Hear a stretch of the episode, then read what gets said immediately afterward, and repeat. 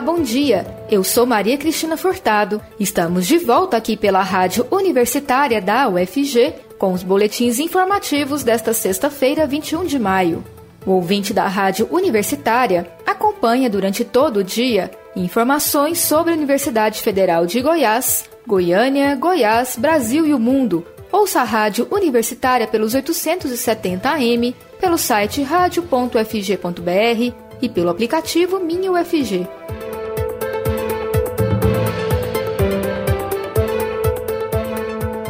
Goiás teve a quinta maior letalidade por coronavírus no mês de abril e começo de maio, entre as unidades da federação, segundo o levantamento da Secretaria de Estado da Saúde. A letalidade no território goiano neste período foi de 4,7%, ficando atrás apenas de Distrito Federal, São Paulo, Pará e Rio de Janeiro. Isso significa que de cada mil pessoas contaminadas pela doença no estado, 47 morreram. Em períodos anteriores, a letalidade no estado era de menos de 2%, sendo que o máximo em 2020 foi de 3% em outubro. Os dados foram apresentados em reunião realizada esta semana com representantes da Secretaria Estadual de Saúde e de secretarias municipais. Durante a videoconferência, a coordenadora do Centro de Informações Estratégicas e Resposta em Vigilância em Saúde da Secretaria Estadual, Érica Dantas, disse que esses números geram preocupação. A superintendente de Vigilância em Saúde do Estado, Flúvia Amorim, alega que esses dados são imprecisos, porque há muito atraso na notificação de casos confirmados de Covid-19, o que acabaria superdimensionando os números. No entanto, ela reconhece que a letalidade de março, calculada com dados já consolidados, teve um aumento expressivo e que os motivos para isso estão sendo investigados. O professor e pesquisador do Instituto de Patologia Tropical e Saúde Pública da UFG, João Bosco Siqueira, cita como possíveis motivos para um aumento de letalidade o manejo inadequado e a falta de acesso a leitos. No entanto, ele ressalta que não sabe se essas possibilidades são reais e defende que não é possível afirmar corretamente em uma investigação.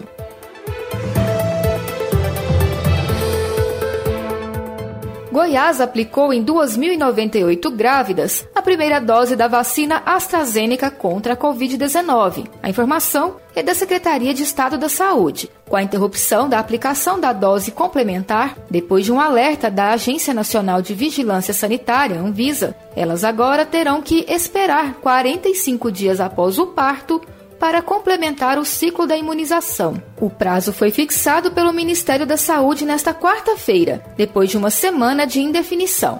Normalmente, o intervalo entre as duas doses com a AstraZeneca é de 12 semanas. Com a nova orientação, esse intervalo pode ser maior em alguns casos. O infectologista Luiz Carlos Silva cita a redação do documento publicado quarta-feira pelo Programa Nacional de Imunizações, que ressalta que o perfil de risco-benefício da vacina AstraZeneca é ainda altamente favorável e deverá continuar a ser utilizada pelos demais grupos. De acordo com o infectologista, a suspensão é uma situação excepcional e de prudência adotada para a vacina AstraZeneca e também para outras vacinas para gestantes sem comorbidades. Luiz Carlos explica que, embora uma única dose forneça alguma proteção, não foi feito nenhum estudo sobre essas condições. Segundo ele, apesar de também não haver estudo, o atraso na aplicação da segunda dose não deverá ter influência na proteção final, mas como a situação é excepcional, não é possível afirmar com certeza. A nota técnica do Ministério da Saúde orienta grávidas que tomaram a primeira dose da AstraZeneca procurarem assistência médica em casos de falta de ar,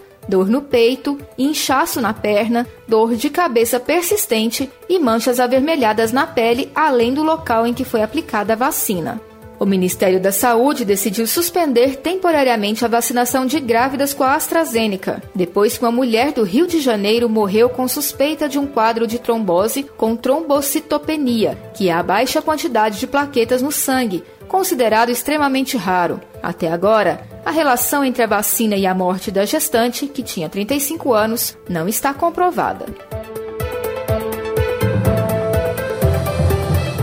O governador de Goiás, Ronaldo Caiado, disse que o Ministério da Saúde deve incluir os profissionais de educação no Plano Nacional de Imunização. O democrata afirmou ainda que estuda com o governo federal a possibilidade de a Ikego, laboratório de medicamento do governo estadual, envasar no Brasil as vacinas da Sinopharm, farmacêutica chinesa contra a Covid-19. Em duas postagens nas redes sociais, Caiado afirmou que a vacinação de profissionais da educação, incluindo professores e administrativos, deve ser aprovada em reunião hoje com os integrantes do Conselho Nacional de Secretários de Saúde e Conselho Nacional de Secretarias Municipais de Saúde. A proposta é reservar de 15 a 20% das doses das vacinas para educação. Em relação à Ikego, que passa por uma grave crise financeira há anos, Caiado disse que a equipe do ministério se mostrou empolgada com a possibilidade de o um laboratório goiano envasar o imunizante da Sinopharm, que foi aprovado há duas semanas pela Organização Mundial da Saúde, e dessa forma poderá ser distribuído pelo consórcio COVAX Facilite. Caiado participou nesta quinta-feira de uma reunião com o ministro da Saúde, Marcelo Queiroga. Pregão eletrônico da Prefeitura de Goiânia, que seria aberto hoje para contratar uma empresa para fazer a administração de um milhão de doses da vacina contra a Covid-19 na capital, foi adiado na manhã de hoje. Uma possível suspensão do certame era prevista depois que uma das possíveis concorrentes contestou alguns pontos do certame no Tribunal de Contas dos Municípios, o TCM. Vereadores da Câmara Municipal também pedem explicações para a Secretaria Municipal de Saúde a respeito do assunto. A DN Agim, empresa de saúde que trabalha com testagem, inclusive com vacinação, afirma que o edital restringe de maneira demasiada a concorrência por conta das exigências documentais. O ponto de contestação é sobre a necessidade de apresentação de um atestado de competência técnica, emitido por uma pessoa jurídica de direito público ou privado, que comprove que a empresa interessada já tenha tido experiência de ter aplicado 500 mil doses de vacina. De acordo com a petição feita pela empresa, essa cláusula torna o certame restritivo, fazendo com que a administração pública fique com poucas empresas à disposição para contratação, o que seria uma afronta a princípios da licitação, principalmente porque o critério de julgamento das propostas é única e exclusivamente o preço. A assessoria de imprensa do TCM informou que a área técnica do tribunal tem discutido essa questão esta semana e deverá escutar o Ministério Público de Contas para tomar uma decisão acerca do assunto.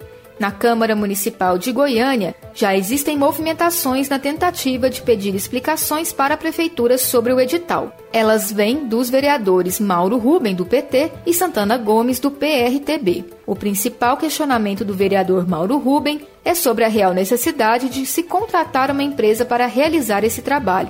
O edital foi publicado no Diário Oficial do município na última sexta-feira, dia 14. O pregão eletrônico estava marcado para ser aberto na manhã de hoje, mas a Secretaria Municipal de Saúde emitiu nota informando o adiamento. Até o início da noite desta quinta-feira, Goiânia já tinha aplicado quase 561 mil doses da proteção contra a Covid-19. Festival Internacional de Animação com edição online e gratuita começa hoje. E a viagem de um astronauta ao espaço em busca do sentido da vida é desenvolvida no curta-metragem O Explorador de Saturno, com um grau de fantasia que só uma animação consegue proporcionar. O filme dos irmãos goianos Guilherme e Yuri Araújo, que já levou prêmios em Hollywood, Berlim, Croácia e Los Angeles, integra ao lado de outros 50 curtas a quarta edição do Lanterna Mágica Festival Internacional de Animação.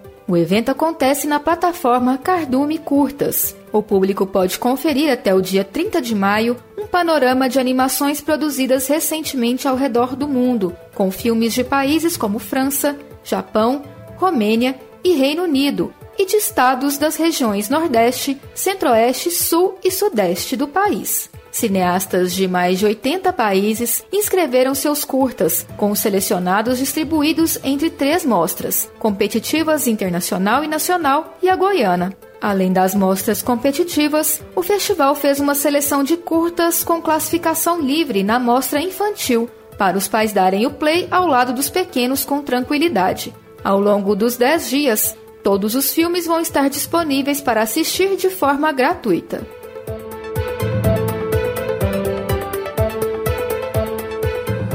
Boletim informativo da Rádio Universitária volta logo mais às 3 horas. Fique ligado na programação pelos 870 AM, pelo site radio.fg.br e pelo aplicativo Minho UFG.